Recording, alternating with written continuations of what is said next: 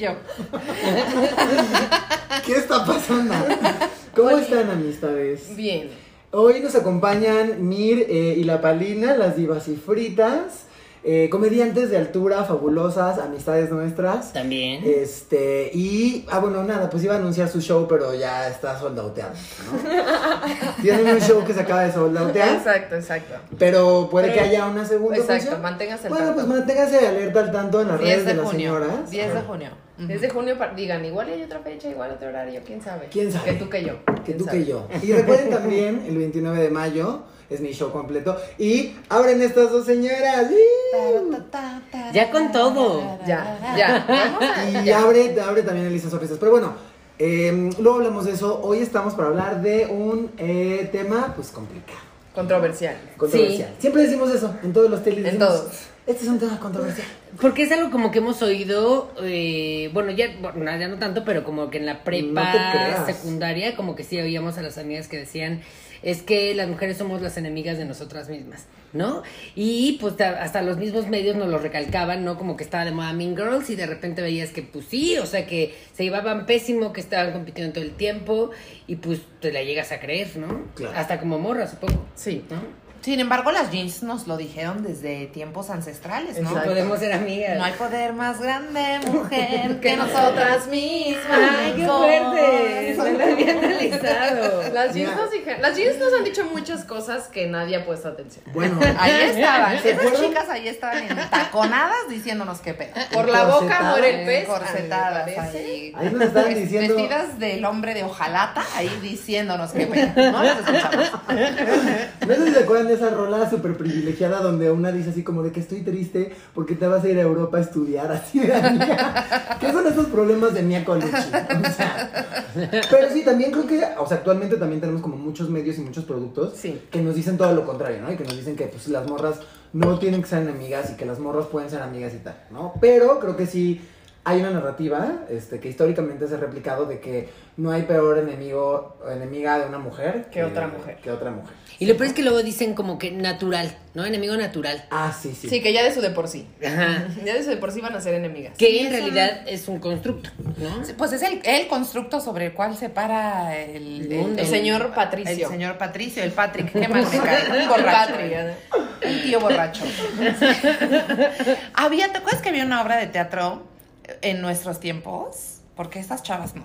Pero en nuestros tiempos que decía como, este, eh, entre nosotras nos Podemos, podemos... despedazarnos, pero jamás nos haremos daño. ¿Qué? ¿Qué es eso, además? Y, y tú y yo de que con 10 años de que sí, está bien, despedacémonos. Y a mí sobre todo me parece muy doloroso cuando las morras son las que dicen estas cosas, ¿no? Sí. Yo lo he escuchado muchas veces de, evidentemente muchos hombres, porque justo, ¿no? Apoyando a su, a su compa Patrick, que trae su chamarra de los Steelers. Exacto, exacto. Pero también es muy doloroso escucharlo de morras, ¿no? De, de mujeres que dicen como, es que bueno, sí, ok, sí le dije puta, pero es porque somos las peores enemigos, ¿no? Y es- Sí, sí, a mí sí. me parece muy doloroso y me parece que es como um, un poco, bueno, luego quiero andar en eso, pero creo que sucede mucho también en la comunidad. Eso me leíste la mente. O sea, yo he escuchado que el peor enemigo de un gay es otro gay. Y siempre es como, pues sí, así ya saben cómo es esto y todos nos vamos a tirar mierda porque así es. Y es como, no, chavas, podemos hacerlo distinto. Claro. Sí, total, ¿no? Y además, ajá, también es una cosa, es un, es un cuento heteropatriarcal. Sí, muy. Y es muy triste porque cuando nosotros, las personas LGBT o las mujeres, lo replicamos, yo lo veo como que lo que está pasando es que ya nos compramos ese cuento. ¿No? Y que es como de, bueno, pues sí, este es mi lugar, ¿no? De no incomodar y siempre ver a Le- Leotre, que es igual a mí, como, como un enemigo, como competencia. Sí. ¿no?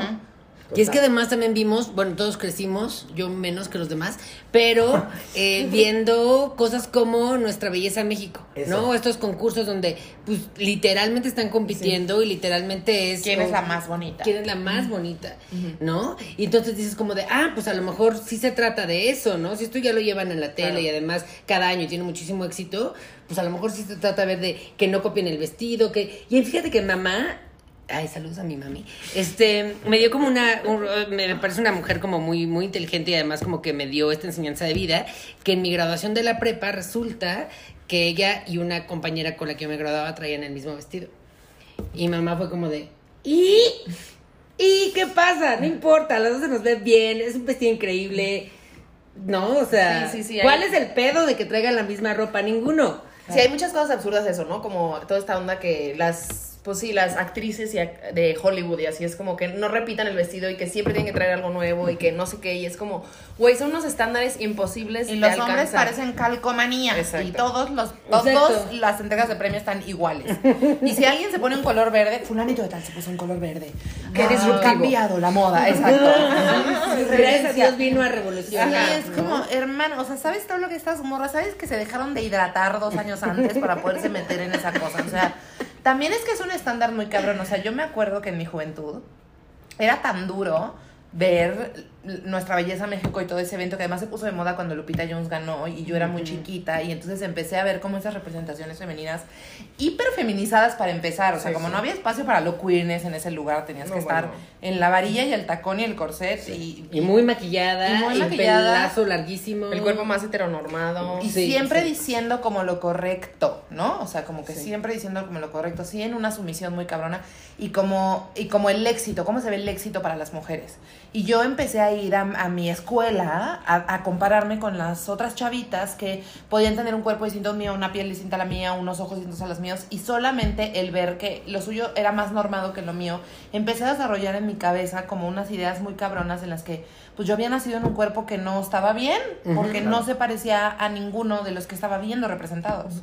Y aquí hay algo que me parece muy importante y es que, a ver, si nuestra belleza y todos estos concursos, Miss Universo y tal, lo que están eh, eh, midiendo es quién es la más bella, pero todas, como dice Pali, tienen un cuerpo hiper normado, no solo normado, ¿no? Sino eh, un cuerpo Sí, muy bueno, delgado. sí, de más. este, También todo es como, bueno, ahorita ya hay como más diversidad porque pues ya no les queda de otra, pero, pero hubo un momento en donde todo era así como Blancas. facciones, ajá, y rasgos súper este, del occidente, blancos, eurocentristas. Caucásicos. Y entonces eso lo que te comunica es, esto es lo bello. Y entonces como dices, mira, o sea, pues si tú eres una morra gorda, Latina, ¿no? sí. Latina, gorda, una, ¿no? Una mujer racializada, entonces dices, "Ah, para mí no hay espacio. Y también creo que es importante nombrar esto de los concursos de belleza. Los, los jueces ya también hay, hay mujeres, pero el, el jurado siempre está compuesto por hombres. Obviamente, Sí, sí, sí, obviamente. Pero aparte imagínate si Sandra Bullock era Miss Congeniality, no mames, que había para cualquiera. O sea, si Sandra Bullock era la fea de la cuadra que nadie, nadie quería tirarle un pan, güey. Sí, que no o se sea, las una demás. está así, métete ya una caja, porque no, o sea. Ah, que yo me acuerdo que cuando era chiquitita había esta película que se llamaba La pócima de amor número 9, que se trataba de que Sandra Bullock era súper fea. Y nadie, nadie jamás le tiraba un pan y todos de ¿por, qué es fea? Tú te preguntas, ¿cómo es fea Sandra Bullock? Porque trae unos lentes de armazón. Estamos muy feas, amiga. muy Según yo es algo muy feo Y eso. creo, que, ajá, y creo, no me hagas mucho caso, que unos frenos. No me hagas- y entonces Betty la ya fea. la gente vomitaba cuando ella pasaba y así. Y entonces ella tenía que ir con una bruja. Y le- la bruja le daba una pócima de amor para que. Imagínate este pedo que yo así me introyecté a los ocho años. Y la bruja le daba una pócima de amor que hacía que los hombres se volvieran locos por ella. Pero entonces estaba cabrón porque en el momento en el que los hombres escuchaban el sonido de su voz, entonces enloquecían y llegaba un punto en el que la empezaban a corretear en la calle. Y eso era que ya es bonita y es deseable. Wow. Fue muy cabrón porque la vi millones de veces porque a mis papás les encantaba la peli. Era muy cagada y lo que sea, pero Sí, era todo el tiempo. O sea, era, ajá, era una cosificación absoluta. O sea, yo me acuerdo de las escenas así de lejos porque no la volví a ver más que en mi infancia. Y era esta morra con unos micro vestidos porque ya se había tomado la pócima y rodeada de vatos todo el tiempo que le estaban acosando. Entonces también como esta normalización de, o sea, Sí, el espectro la de los personajes femeninos siempre son Claro. o, O todo eres o nada. completamente virgen y le rezas y eres Mandy Moore, hija, y te vas a morir virgen. Si cogible o no cogible. ¿No? O, exacto, cogible o no cogible. Y creo que ahí es donde yace el fondo del problema. Porque entre lo cogible y no cogible es donde está la competencia entre mujeres. Total. Claro. Sí, yo te lo juro que en la primaria, secundaria, todas mis amigas eran rubias y preciosas y yo no, y a mí me causaba muchísimo conflicto y decía, yo soy la fea, soy la fea. Y como a mí, pues genuinamente no me atraían los vatos, pero yo no entendía por qué, yo asumía que era mi culpa, ¿sabes? Entonces eso también está muy cabrón. Porque no es como- estoy siendo deseable para ellos. ¿no? Exacto. Sí, sí, sí, sí, sí, está muy cabrón, es muy cabrón. Qué duracel. Qué duracel, amigas, porque sí, yo, o sea, un poco lo que encontré cuando estaba investigando, y por investigando me refiero a ver videos de amigas y rivales. este, lo que encontré. Oye, amigas y rivales, wow. Amigas y rivales, guau. Sí, mundos desiguales. ajá. Mundos desiguales. Pero cuando estaba haciendo esto me di cuenta que eso, que, que la competencia siempre radica en gustarle a los Al vatos. varón, sí. Y cuando compiten, cuando las mujeres compiten, generalmente tiene que, ver, tiene que ver con que los hombres las pusieron a competir. Entonces, esto de que, o sea, creo que lo primero que tenemos que desestigmatizar es este rollo de que son enemigas naturales. No, naturales no. O sea, el, eh, Patrick las puso, ¿no? En este, ajá, en un ring y fue así de cu- cual gallos, así de que, no, pelense, ¿no? O sea, siempre está eso. Y creo que también lo podemos ver claramente en, básicamente, toda telenovela donde haya una villana mujer. Siempre pasa eso, ¿no? Sí, O que sea, la villana está- mujer- Dos mujeres un camino. Ajá. Y que las, las enemigas son la amante y la esposa. Sí. ¿Por Sí. qué? Pues porque como él me cambió por ella, porque es más bonita, porque es más joven, porque, ¿sabes? Entonces empiezas a ver todo lo que tú no tienes en otra mujer y lo, lo atacas cuando en realidad el que te estaba poniendo el cuerno era el güey. ¿no? Exacto, exacto, el varón. El varón. Y toda la trama gira alrededor, o sea, por eso el, el test Bechdel es tan importante, porque es como, hay escenas en, en lo que estés viendo, ¿no? O sea, en la serie o en la novela, ¿no? hay escenas en el que los personajes femeninos están hablando de algo que no sea el varón. El conflicto gira en torno a algo que no sea el varón. Los personajes secundarios femeninos tienen un apellido.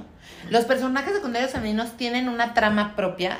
Y Claro. ya ahí se murió todo videocine, ¿eh? O sea, vaya. Güey, estábamos viendo una ¿Y serie sí? que se llama Vida y es muy cabrón porque todos los personajes son mujeres. Todos, todos, todos, todos. Hay dos, tres vatos, pero son aparte y todo es muy. Para mí fue muy loco porque dije, güey, yo nunca había visto esto y se siente muy bonito.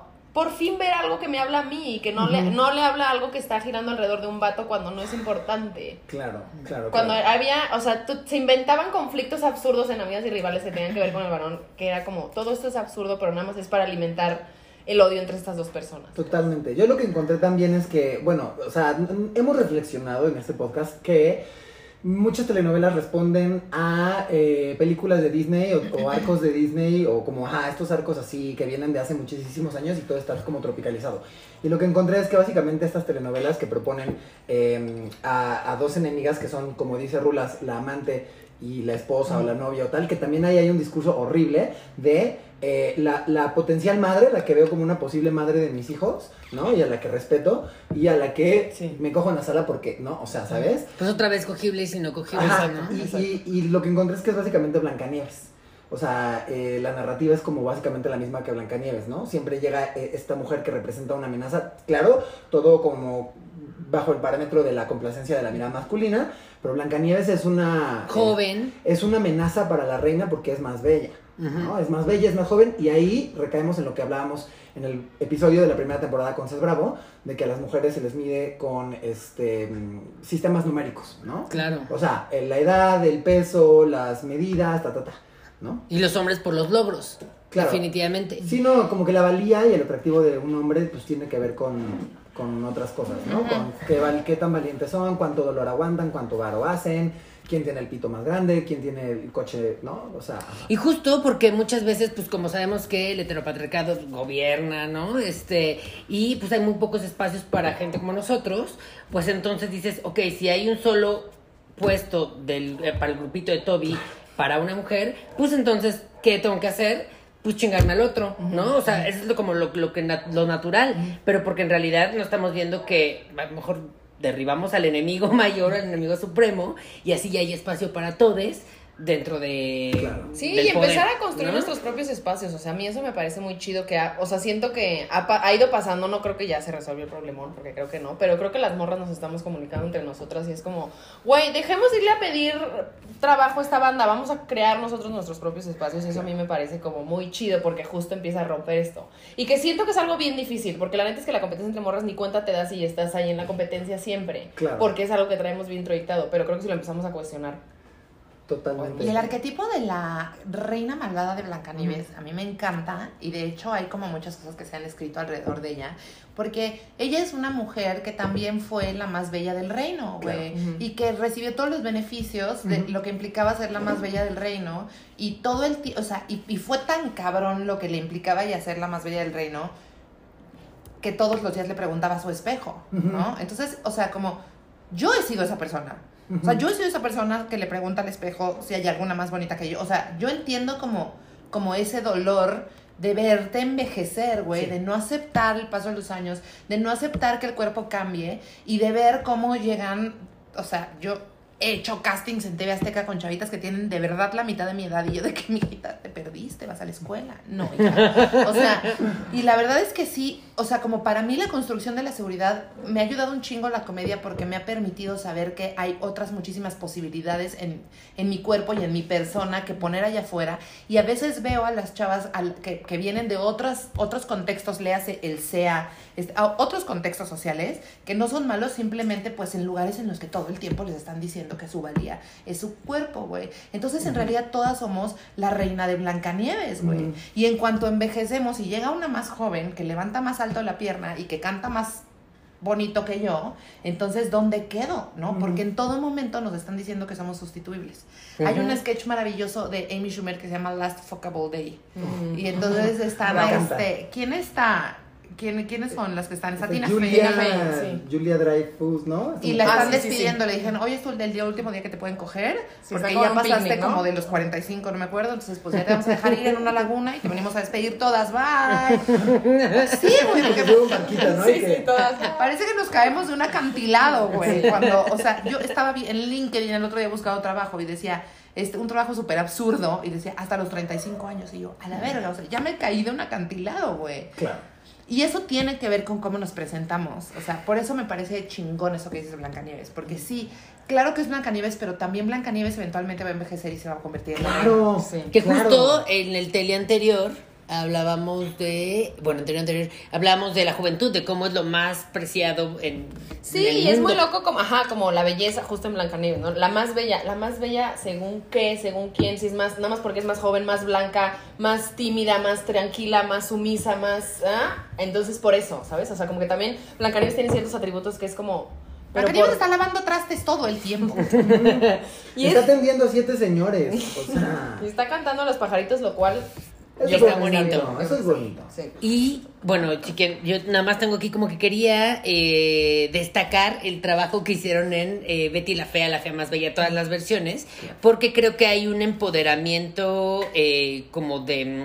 No todos cabemos en el canon de esta es la belleza hegemónica, ¿no? O sea, como que yo soy diferente, aunque está un poco mal que caracterizaran a las personas, ¿no? O sea, como que a la Sí, actriz sí, le sí. pusieran lentes y brackets y gel y ya es la más fea, pero me parece como, pues sí, bastante bonito que había una cosa que se llamaba el cuartel de las feas, donde había un grupo de mujeres diverso y que eh, se unían y que tramaban cosas para, pues, pues, salirse con la suya, ¿no?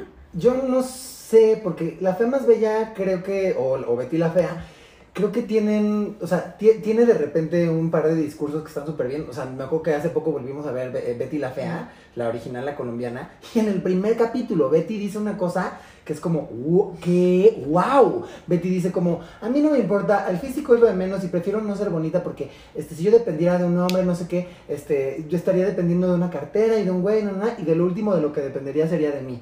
Que fue como, órale, Betty, súper chingona. Y Betty constantemente te demuestra que es, hay algo muy doloroso de Betty la Fea, que no tiene que ver con este tema, pero siempre, siempre, siempre Betty es la chingona que está sacando todo adelante y el pendejo de Don Armando es el que siempre se lleva el crédito. Pero bueno, es otro tema. Sí, lo del cuartel de las feas, ¿no? Como que dices tú Ah, que... Sí, pero también creo que hay, hay un rollo ahí bien problemático que es que Betty alcanza la felicidad. Cuando es bonita. Cuando es bonita y por ende ya Don Armando. Bueno, Don Armando en algún momento le empieza a hacer Ay, caso yo me desde antes. que vi pero... mil, Betty la Fea, mi mamá y yo nos sentábamos a ver Betty la Fea mil, pero sí, o sea, la verdad es que no sé por qué no lo tengo como tan presente, pero sí hay como, y como justo esta cosa, ¿no? A, mí lo que me sorprendió al final, porque yo siempre decía como, qué chido que pues no es, no es una persona normada, pero pues era muy cagada y tenía justo a sus amigos, o sea, como que... Y era muy inteligente, muy chingón en su trabajo. Pero el momento en el que, bueno, ya se acaba la serie cuando ella ya es bonita y logra. Entonces es como, ¿y todo lo anterior qué pedo? Ay, sí, De hecho, el, para la última versión de Betty en Nueva York, que ya tiene como tres años, ya no se vuelve, o sea, ya no la cambian el pelo, ya le Ya dejan sus lentes. le dejan Y ya no se llama la fea. Ándale, se llama Porque Betty en esa, Nueva esa York. connotación Sí, es súper importante, Sí, güey. claro. Porque justo en la dicotomía de cómo estamos divididas las mujeres de vírgenes, putas, también estamos divididas entre feas y bonitas. Exacto. Y gordas y flacas, y cogibles y no cogibles. Y entonces en esa connotación también está como, eso que dices del club de las feas, es como, güey, qué chingón que haya un club de mujeres diversas y rebeldes. Pero están que- connotadas como feas. Ajá, Eso. claro. Y entonces en la sociedad, las mujeres feas tienen un lugar como... Las mujeres feas no tienen un lugar acomodado en la sociedad porque las mujeres feas no, no sirven como un objeto de consumo. Porque no, no los puedes intercambiar, no las puedes vender porque no son deseables. Como hablábamos de las lesbianas, ¿no? Que también como que entré en eso, como de ¿qué se hacen? No sirven para el hombre. ¿Qué hacen aquí? Sí, y no quieres ser como yo tampoco, Exacto. entonces, o sea, no te voy a coger y no quieres entrar en, mi cofradía donde cosificamos otras morras, entonces ¿para qué me sirves, no? O sea, Igual las feas, sí. Pero, pero el, problema es que las mujeres feas como realmente no existen, como son un mito, ¿no? Claro. como realmente no existen, todas las mujeres estamos eh, categorizadas en cierto objeto de deseo, güey. El problema es que la, o sea, las mujeres feas también son atravesadas por discriminación, que tiene que ver con clase y con raza. Y entonces, es, o sea, como esas connotaciones de racismo también tienen que ver con la violencia que ellas reciben, porque no es que no sean deseables. Por supuesto que lo son, y por supuesto que, o sea, se genera también muchísima violencia desde ahí, pero está atravesada por otras violencias. Y entonces eso es algo que es bien importante pensar por qué le estamos diciendo a otra persona fea. En este país tiene que ver con que no se parezca al ario Europeo. que me puse, Ajá. al europeo que me pusieron en el banner de la comercial. Claro. Sí. Totalmente, y eso lo podemos ver muy claramente, por ejemplo, en las Marías, ¿no? O sea, puedo pensar rápidamente con Marimar y Mariela del Barrio, en donde, claro, eh, igual que Blancanieves, llega a amenazar a Soraya porque es más joven, porque es, entre comillas, más bonita, más deseable, ta, ta, ta. Pero también este, se ve, eh, pues, eh, directamente eh, discriminada por cuestiones... eh, De clase. De clase, ¿no? O sea, porque las Marías son... Yo pensaba que... Sí, de cómo es posible que esta pepenadora, ¿no? Sí, Porque siempre le ponen una La connotación. lisiada, Yo la pensaba- pepenadora, la... yo sea, pensaba que era-. Bueno, no sé la lisiada. que era la Cenicienta, pero también son un poco Blancanieves, ¿no? O sea, tienen este, este arco de las, el mismo de la Cenicienta, ¿no? De la, de la eh, chica pobre pero honrada, pero nada, nada, que se vuelve rica casándose o encontrando el tesoro, pero también son, son un poco Blancanieves, ¿no? O sea, es la amenaza, pero también están ahí, o sea, les atraviesa una cuestión de clase, ¿no? Y Pero, eso sí, tienen rasgos, o sea, Talía Sí, sí, tiene rasgos súper europeos, súper este, blancos, Sí, así Sí, era como ver a Adela Noriega con sus enaguas. Sí, sí, sí. Sí, que le sobaron aquí carbón y ya. Ahí, o sea, de que barriendo, señora, ni sabe barrer, siéntese ya. Exacto, o sea, no es ni siquiera carbón, que le ponen este Sí, ahí- sombra ándale, negra. sombra negra Sombra. Mac negra ahí para que sí. se Y le enchinan el pelo y... desafortunadísimo ese blackface y así. Pero sí, o sea, como Adela Noriega sí salió de una mujer de un pueblo originario en México. Ese es el nivel de racismo en el que estamos, Claro. que estamos acostumbrados a recibir. Entonces, por eso pregunto, porque yo veo a las Betis con rasgos indígenas, güey. Y eso es lo que nosotros tenemos eh, connotado como feo. Las narices anchas, los labios anchos, los cuerpos Pues el, grandes. el güey. caso de Yalitza Aparicio a mí me parece así como wow, porque, o sea, yo vi muchas veces que en fotos de Yalitza que yo me meto a ver los comentarios porque a mí me gusta mucho la chisma, el té, y así de que la banda, no, pues sí, así vestida así. Y es como, verga, güey, claro, o sea, es, ajá, hay que borrar que viene de, o sea, que es, un, cue- es una persona de un, de un cuerpo, digo, de, un- de una sociedad vulnerable, de un lugar como oprimido. Hay que borrar eso y que si le ponemos un Gucci ya, entonces ya, sí que pase la puerta, ¿no? Entonces, Pues Claro. porque también es una manera de someterse ante el capitalismo, porque además de, o sea, además de que te vamos a dar chance aunque estés fea, te tienes que vestir bien, te tienes que vestir como nosotros, güey. Claro. Si Pero ya que perteneces a nosotros, Exacto. tienes que ser una de nosotros. Exacto. Aunque, como cuando se llevaron a Pocahontas a, a- a Europa, ¿no? Que la visten así, Sí, la sí, sí, disfrazan. sí. Ajá. Como en la cena del Titanic, ¿no? Ujú. Ándale. O sea, como vivimos en la perpetua cena del Titanic. Y para mí, Yalitza es una mujer que yo admiro muchísimo porque se está atreviendo también a ser rebelde. Y yo creo que de eso se trata la resignificación de la belleza. Porque todos estos arquetipos de mujeres buenas, bellas, cogibles, con las que todos se quieren casar, están en la sumisión, güey. O sea, no. Total. Hay muy pocas representaciones, o son muy nuevas las representaciones de mujeres rebeldes que cambian los paradigmas o que mueven las cosas o que su trama no gira alrededor de un varón. Y creo que ahí está alojada la idea de que estamos compitiendo por el limitado y escasísimo recurso que es la deseabilidad del varón. Exacto. Porque somos tan poquitas, ¿no? O sea, hay como, hay un cachito, bueno, son, porque yo ni siquiera me pertenezco, o sea, a ese cúmulo, ¿no? Por amor de Dios, veamos el desfile de Victoria's Secret. O sea, tú te sientas con tu, tu mujer heterosexual, te sientas con tu novio. A mí me encanta el desfile de Victoria's Secret. Me pude haber sentado con algún novio a verlo y evidentemente, que, o sea, ¿cómo vamos a triangular esta información entre la mirada masculina de estas señoras y yo, porque esas señoras no son reales. Claro. O sea, son arcángeles. Sí, que- son que sábanas una vez al año caminan y luego vuelven al éter. O sea, como. Son unos ponis así. Sí, sí, sí. Como el chiste de Alexis, así de Sí, sí, sí, sí, sí, sí. Sí, no, no, ¿Qué es sí. eso? Se está viendo ahí a Heidi Klum caminar. Y aparte, la entrevista haría ella de que, claro, yo me comí una salchicha alemana hace seis años, señora. No, o sea, no me, no me diga que se está comiendo un helado. Ese helado lo está escupiendo. O sea, Claro. Además creo que hay algo muy tramposo, hay, hay, hay un discurso ahí ba- bastante tramposillo de cómo, de la mujer, eh, entre comillas, este, empoderada y shalala. O sea, por ejemplo, yo noté también que, por ejemplo, en Teresa y Rubí, eh, que Teresa, y- tanto Teresa como Rubí están en una perpetua competencia con otras morras. Y por lo mismo, ¿no? Por la atención del varón, por, por, ajá, conseguir a un varón que además tenga lana. Las dos tienen como, ajá. Esa los- hembra es mala, Esa- esa hembra hace daño. Wow, wow. Pero además hay algo muy tramposo ahí, porque te las, te las venden como mujeres que se están empoderando y mujeres que son poderosas porque están consiguiendo lo que quieren a través de su cuerpo. Claro, claro. Pero como dice Chimamanda, eso no es poder. Eso es eh, usar tu sexualidad para que alguien más use su poder. O sea, tú no estás teniendo poder. Estas morras, o sea, el que, el que tiene el poder es Sebastián Rulli. ¿no? Y él es el que está moviendo las fichas y el que está moviendo como, ¿sabes? es que, es que piensas tiene en poder. Rowling me parece el ser humano más gris, así. Ya Sin poder. Güey, yo, una amiga de mi es mamá. muy unfuckable. Una amiga de mi mamá un día me dijo, es que es guapísimo y yo, no, así la Es señora más, más fina del mundo, así la señora de que ¿Sabes qué siento? Es como un huevo sin sal. Pero bueno, está o sea, yo lo que siento es que sí existen poderes que nos da el patriarcado. Claro. Y que eso es algo que sí hay que poner el ojo. Por ejemplo, la belleza es uno, innegable, ¿no? La belleza que no tiene competencia, como la belleza absurda de Bárbara Mori o de Salma Hayek, ¿no? En estos dos casos, que es como de, claro que no iba a competir contigo, estúpida, pásale, ten mi dinero. O sea, te doy lo que estoy comiendo, porque no, o sea, Sí, claro. no, o sea, es ridículo, nadie puede competir con alguien así. La, la victimez, ¿no? También, o sea, como veamos también que el patriarcado nos otorga a, a las mujeres ciertos poderes que están bien limitados. Por eso me imagino que te refieres con que no es poder. Porque este poder de la belleza está siempre, eh, este en la posibilidad de que seas cosificada y que sigas Exacto. utilizando esta herramienta que es tu cuerpo. Exacto. Y como, y como ajá. dicen, y como dicen las, las Como dice la tesorito. dice. trabajadoras sexuales que son activistas, güey, todavía le cobraras en efectivo y te estuviera transfiriendo, Sí, claro. pues entonces ya hay un intercambio mucho más sólido. Claro. Pero es muy el enamorar y el manipular y el, el manipular, la victimez, el ver a las chicas en las telenovelas romper el llanto al- a, la, al- al- a la primera de cambios. Y miren que yo hoy lloré porque no me quedó el huevo. Confirmo, confirmo. Pero este pedo como de la damisela en estrés, Sí. que tiene que llegar a entrar este mamado, que además es un huevo sin sal. Siempre es un mamado que es un huevo sin sal, que ni te acuerdas que dijo. Y nada más entra y todos es como.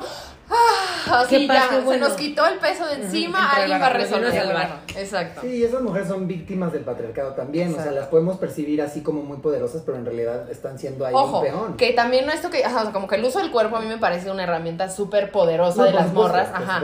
Pero justo es como ahí, hay, es una línea súper delgada entre en, en qué momento sí y en qué momento te estás cosificando, pues, y que estás cediendo tu poder, ¿no? Que, which is fine, o sea, yo Lo que tampoco estoy de nosotros que... nos enseñan, claro, lo que nosotros nos enseña esta señora, bajando las escaleras bien despacito, con su vestido de Sasha, porque a mí no me digan que no está en Shaza ese vestido. Ese vestido rojo de rubí, yo lo vi, lo tenían todas mis amigas, yo lo tenía en rosa, lo recorté, se volvió una playa. Iba bajando las escaleras esta señora. Despacito iba bajando las escaleras, ¿te acuerdas? Y la gente así como... Ajá, y todo el mundo era como... Sí, sí. A mí que no me vengan y que no me digan, ¿no? Porque lo que está haciendo al hacer eso es ir a conseguir dinero, ¿no? O sea, dinero. Pero nadie le está diciendo, oye, Ruby, ¿cuál es tu número de cuenta? ¿Estás bien bonita? Como un meme así de, oye, Selena Gómez, te transferí 20 mil pesos porque estás bien bonita. ¡Jalo! Claro. No. Es ganarle a otras mujeres, manipular y sobre todo tomar el papel de víctima, que siempre estás viendo claramente cómo esta persona está engañando y chantajeando a este hombre que es un imbécil y no posee pensamiento crítico, ¿no? Y, y, y como la, lo que te están diciendo es, el poder que tú tienes en el patriarcado es que la gente te quiera coger, Sí, claro. ¿no? Y te tienen que dar a cambio un chingo de cosas y sobre todo, si tú lastimas a las mujeres a tu alrededor, acabas con la competencia. Y si la estás pasando mal, lo vas a lograr más. Uy, qué, qué horrible. Eso está eh, muy interesante. Yo quisiera regresar, ya lo habíamos dicho, pero a que hay algo muy tramposo que es que cuando competimos, cuando las mujeres compiten entre sí o cuando los homosexuales competimos entre nosotros o demás, etcétera, tiene que ver por- eh, con que fue Patrick. ¿no? O sea, fueron los vatos los que nos pusieron a competir y eh, me da mucha risa cuando los vatos, es muy triste cuando las morras lo dicen, pero cuando los vatos dicen eso, de el peor enemigo de una mujer es otra mujer, es como, señores, ustedes se agarran a putazos porque perdió el Atlas. O sea, ¿sabes? Ustedes se matan. O sea, los hombres se matan. Y también quisiera decir que, eh, hablando de esto, ¿no? De, es que no hay comunidad LGBT, o Ah. las mujeres son las peores enemigas de las mujeres. ¿Qué creen? Les tengo una noticia. Eh, los vatos heterosexuales también tienen pedos entre ellos. Tienen Sí, un claro. chingo de pedos entre ellos. Entonces, eh, no es cierto. O sea, son cuentos patriarcales que, ¿no? O sea, No, y aparte yo creo que depende, ajá, o sea, justo depende de nosotros hacerlo distinto. O sea, a mí me caga que digan que no hay comunidad LGBT porque todos nos tiramos mierda y que porque los gays y las lesbianas no nos podemos llevar y que un chico de constructos que es como, güey, espérense, pero ¿qué tal que lo accionamos distinto y no nada más como de escuchar lo que nos dicen y accionar con eso, ¿no? Es Claro. como, ay, yo no me voy a llevar con otra lesbiana porque no, pues sí, seguro tenemos que hacer. Es como, no, no, espérate. Claro. O sea, como pensar antes de actuar. Y justo yo estaba como pues, reflexionando sobre eso y mi pregunta es, a ver, entonces, no podemos, sabes, como criticar las acciones de una persona nomás porque es mujer o nomás porque es LGBT o, o, o cómo sí se podría hacer. yo... Porque supongo que... Ay, güey, pero hay muchas, ¿no? hay muchas cosas que podemos hacer para ser más conscientes en general. Eh, por ejemplo, estamos, por ejemplo, Mean Girls, ¿no? Estamos muy acostumbrados a hablar, o acostumbradas como mujeres, a hablar de la que no está. Eso, Claro. ¿no? Eso. Es una cosa súper normada y es muy común, o sea, en mi crecimiento y en mi. No, en- bueno, y hoy en día haces un grupo de WhatsApp sin la que te cae mal para que te Claro. escuche. Pero en, mi desarrollo era así, ¿no? O sea, Sí. se, iba, se iba Martita y todas de que. Sí, sí, sí. O sea, como, eso, es, eso era la normalidad, ¿no? Entonces es un poco, por ejemplo, eso es algo que podemos hacer, eh, empezar a decirnos las cosas de frente, que es algo súper incómodo y súper difícil. Sí. Eh, creo que es mucho más loable, porque no quiere decir que no tenga razón yo estar preocupada por Martita, ¿no? Pero si yo tengo la posibilidad de decirle a Martita, oye, ¿sabes qué? O todas tenemos la posibilidad de hablar con mucho amor con Martita de una manera chida, o decirle a Martita, ¿sabes que ya no queremos ser tus amigas, pero no haciendo otro chat de grupo, sino o sea, un poco Em. diciéndoselo en su cara. O sea, y eso es algo que es muy rebelde. Y lo que iba a decir un poco antes es como, o sea, ahorita que estás hablando de que los hombres eh, se matan entre ellos, como que no podemos evitar darnos cuenta que es el capitalismo quien está dictando como También. cómo se baila el vals, ¿no? Sí. Y entonces obviamente los hombres se están matando en- entre ellos por los intereses de otros hombres más poderosos. Claro. O se están esclavizando muy cabrón, eh, eh, siendo los responsables completamente del poder económico en su casa para el interés de hombres más blancos y más poderosos que ellos, ¿no? Y entonces un poco también el capitalismo en este momento se está fijando en cómo nos comportamos las mujeres, porque no se nos olvida que quienes estamos consumiendo somos nosotros. Entonces yo estaba ayer escuchando la rola de eh, Destiny's Child, la de All the Women in Muy the- independent. Ajá. y estaba pensando como, güey, qué loco, porque esto salió cuando yo era muy joven, cuando salió el primer Charlie's Angels. Como en 2002, ¿no? Ajá, güey. Y fue cuando empezó el primer putazo de la nueva ola del feminismo en Estados Unidos, pero qué cagado que lo que está cantando Beyoncé tiene que ver con consumo. Sí, claro. o sea, sí. también está como de yo Sí, me yo me compro, compré yo me este hago, y mi coche, Claro, y mi sí. esto, y mi... Y date cuenta como Seven Rings de Ariana Grande también tiene todavía que ver con consumo. Entonces, que ¿Quieres no un son- Lamborghini? Mejor trabaja, perra. Claro. O el de, la de Ah. J-Lo, ¿no? J- J- Jenny from the Block o esta madre, Sí, ¿no? Todo es, soy poderosa porque me puedo comprar cosas. O soy poderosa porque estoy bonita, o soy poderosa porque me quieren coger, o soy poderosa porque tengo un abdomen cabrón. Emiliano Gama es muy poderosa, entonces. El torso de México. Pero eso es lo que yo siento, güey. O sea, como démonos cuenta, empecemos a distinguir, ese es un primer paso y una herramienta muy chida. ¿Qué es empoderamiento de qué no? Exacto. ¿Qué es empoderamiento de que es me quieren vender MAC Cosmetics? Y, y yo creo que cada quien puede hacer, o sea, hacer su empoderamiento en lo que sea, pues, pero creo que más bien justo, ¿no? Depende de uno como decir qué sí me voy a, qué sí voy a comprar y qué no, qué discurso voy a comprar y qué no, qué discurso sí voy a introyectar en mí para accionarlo y cuál no. O sea, qué empoderamiento sí voy a hacer mío y cuál no. Y creo que pues, ya tal vez a mí no me corresponde decir esto porque soy un hombre cis, pero también creo que hay que eh, diferenciar entre empoderamiento y feminismo. No todo el empoderamiento es necesariamente feminista. Sí. Porque precisamente, por ahí, esto es una mamada, ¿no? Pero a nosotros nos gustaba mucho, una- bueno, nos gusta mucho una rola de CD9, un perdón, este, Un perdón. que con Lali y Ana Mena, ¿no? Entonces la rola habla de que el güey ahí está atrás de ella y entonces la morra le dice como de, ¿sabes qué? Lo que pasa es que yo tengo más amigos como tú, todos me traen flores, eh, voy probando eh, diferentes sabores, no sé qué, bla, bla, bla. Y entonces una amiga nos, dec- yo, o sea, como que en algún momento le dijimos a una amiga como, esto es feminista, ¿no? Y nos decía, pues no, o sea, es empoderador porque es altamente capitalista. Y algo tan capitalista no puede ser feminista, ¿no? O sea, es como cuando a mí me dijeron una vez como, es que Wonder Woman te va a encantar porque es súper feminista. Y yo, Nope. "Ah, es una morra a la que amarran. O sea, como que el creador de, de- de Wonder Woman era un güey con un fetiche de Sí, amarrar sí. y de someter y tal. Entonces es como. Y además es una película que está hecha para vender Miles y trillones miles, de boletos. sí, sí, sí. Entonces. Pues como este ejemplo, ¿no? El que acaba de decir México. Y como dice Pali, no, no está mal que algo sea empoderador porque eso te va a despertar algo, ¿no? Sí. Como Pero- esta de, de que le gustan, a mí me gustan mayores. Sí, sí. De esos que, not feminist.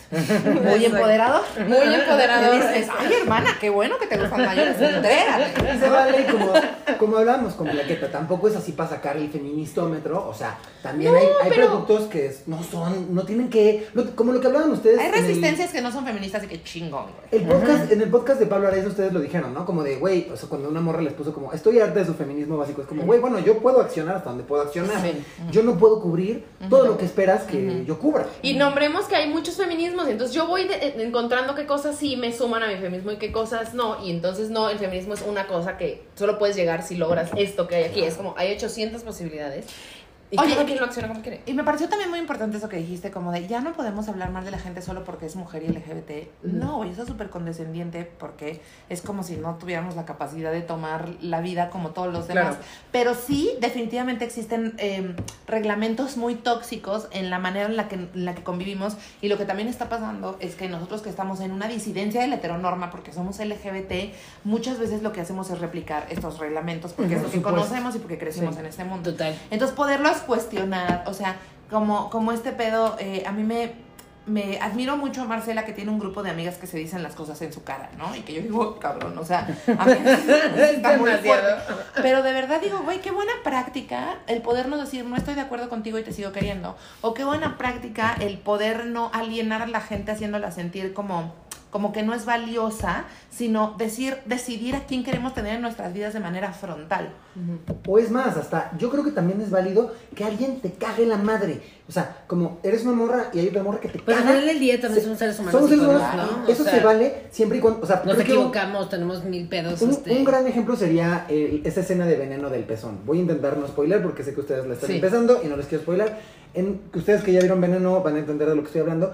Esta escena de cuando veneno le arranca, perdón, voy a hacer un pequeño spoiler. Le arranca el en una pelea con otra trabajadora sexual, le arranca el pezón a mordidas. ¿Verdad? ¿no? Pero en ese momento llegan unos nazis. Llegan los nazis a matarlas.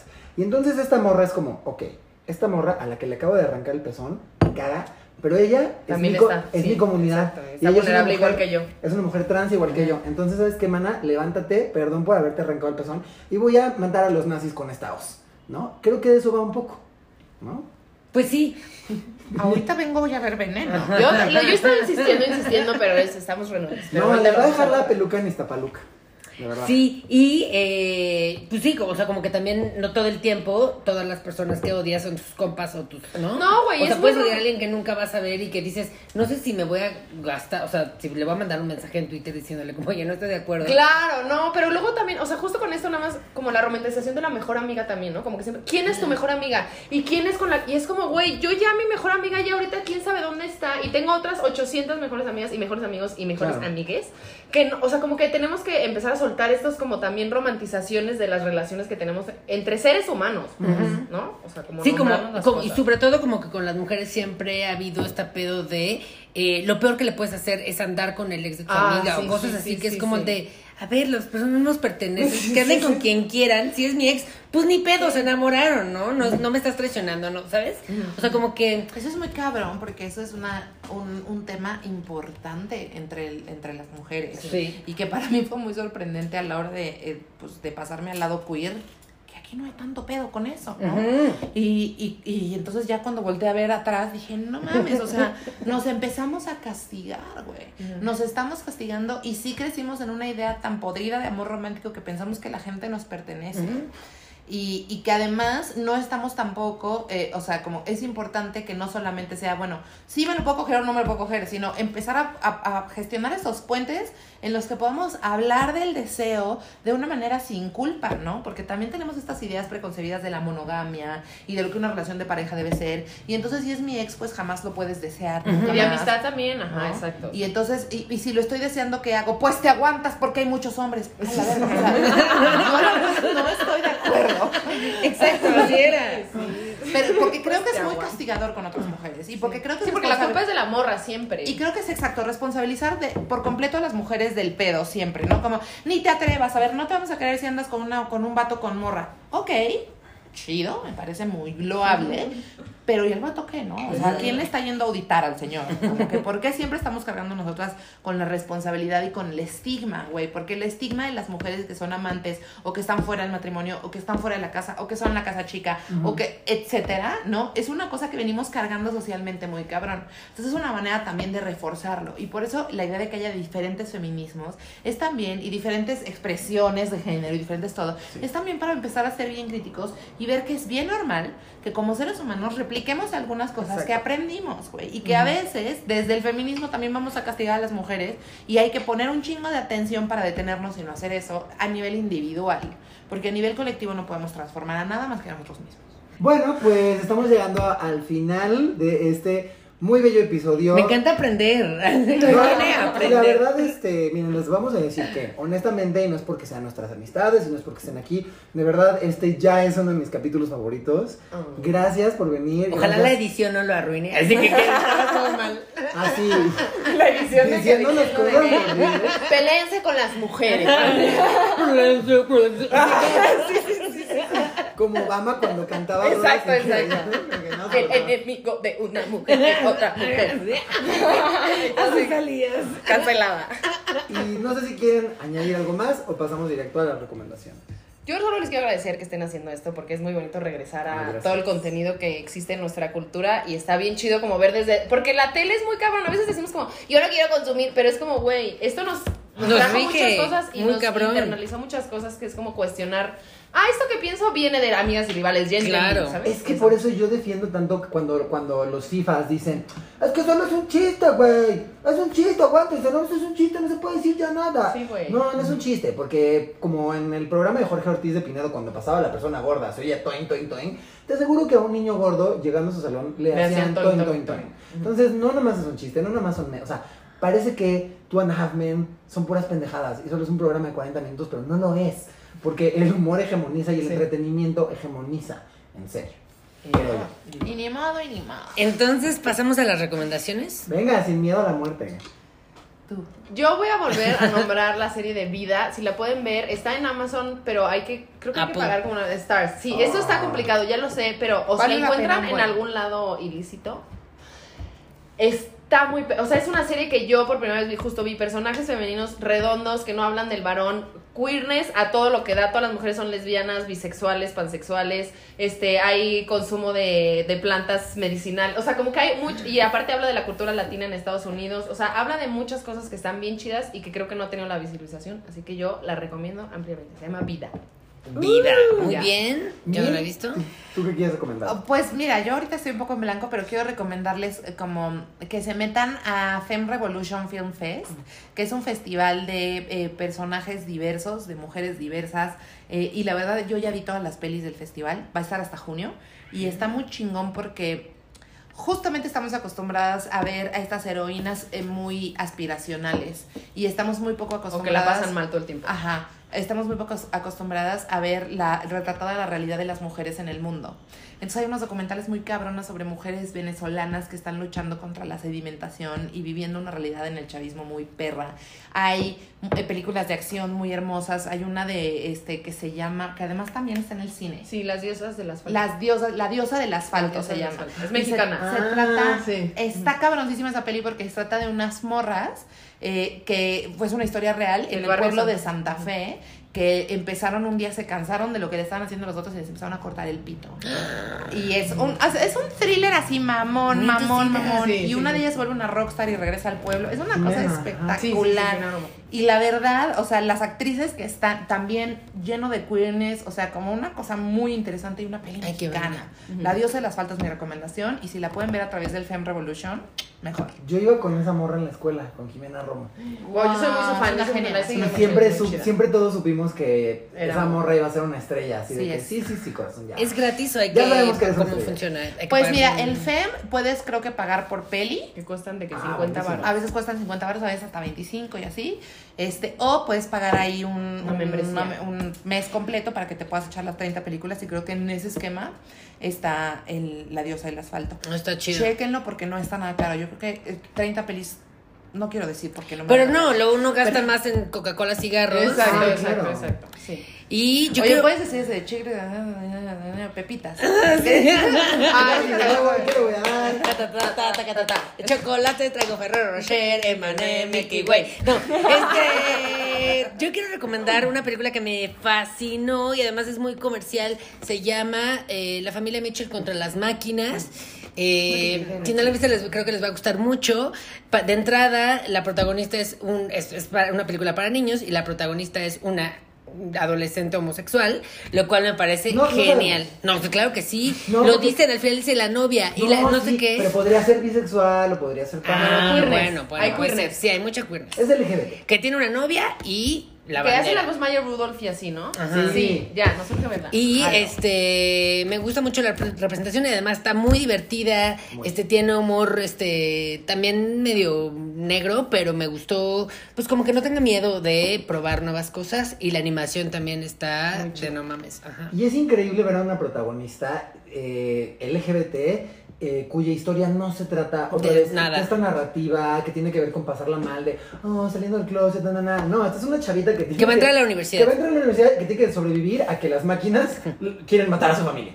Y Ah. además es LGBT y eso a mí me parece súper refrescante. Un poco como que. Laverne Cox en... en eh, Sí, en Moxie. No, no, es Moxie. es En, eh, coño, ¿cómo se llama esa película? Promising Young Promising Woman. Young Woman, Ah. gracias, sí. ¿Qué es esta morra trans? Pero la historia de ella no se trata, ¿no? Sí, o sea, no se eso trata me parece súper Es refrescante. dueña de una cafetería nada más. ¿no? Sí. Yo iba a recomendar esa peli, Ok. pero como ya me la ganaste, yo voy a recomendar Eighth Grade, eh, que en español creo que se llama La vida de Kayla. Es una película dirigida, sí, por un vato, Bo Burnham, que de hecho es el galán de Carrie Mulligan en Promising Young Woman, que es un gran comediante Lo amo, lo amo. Es muy chingón. Y la peli trata, es como un American Pie, pero con una protagonista mujer. Entonces es el coming of age de una niña adolescente gringa, eh, mucho más real que American Pie, mucho menos sexualizado que American Pie. Y es justo este rollo de una chavita que no encaja en esta belleza hegemónica perfecta y pues este, adoleciendo, tratando de, ay, pues qué hago, complazco, ¿no? Ta, ta, ta. Wow, ¿Cómo se llama? Eh, eighth grade. Y está en Está Apple. en Amazon. En Ah, Amazon. Ah, Ah, perfecto. qué bien. Bravo. Y es una gran película, muy divertida, este, y muy profunda también. La mía está en Netflix. Eh, consuma Netflix. Este, muchas gracias. Este, muchas gracias de verdad, chicos. Ay, gracias no, gracias hermoso nos quiero programa. Gracias. Bravo, Bravo, bravo, bravo.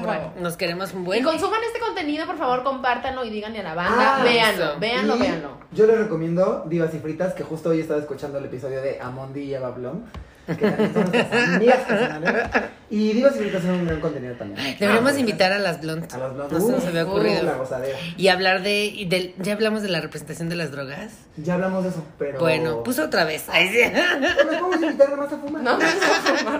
Muchísimas gracias. Suscríbase, comente, comparta. Y eh, pues nos vemos todos los jueves, 2 pm. Adiós. Bye. Adiós.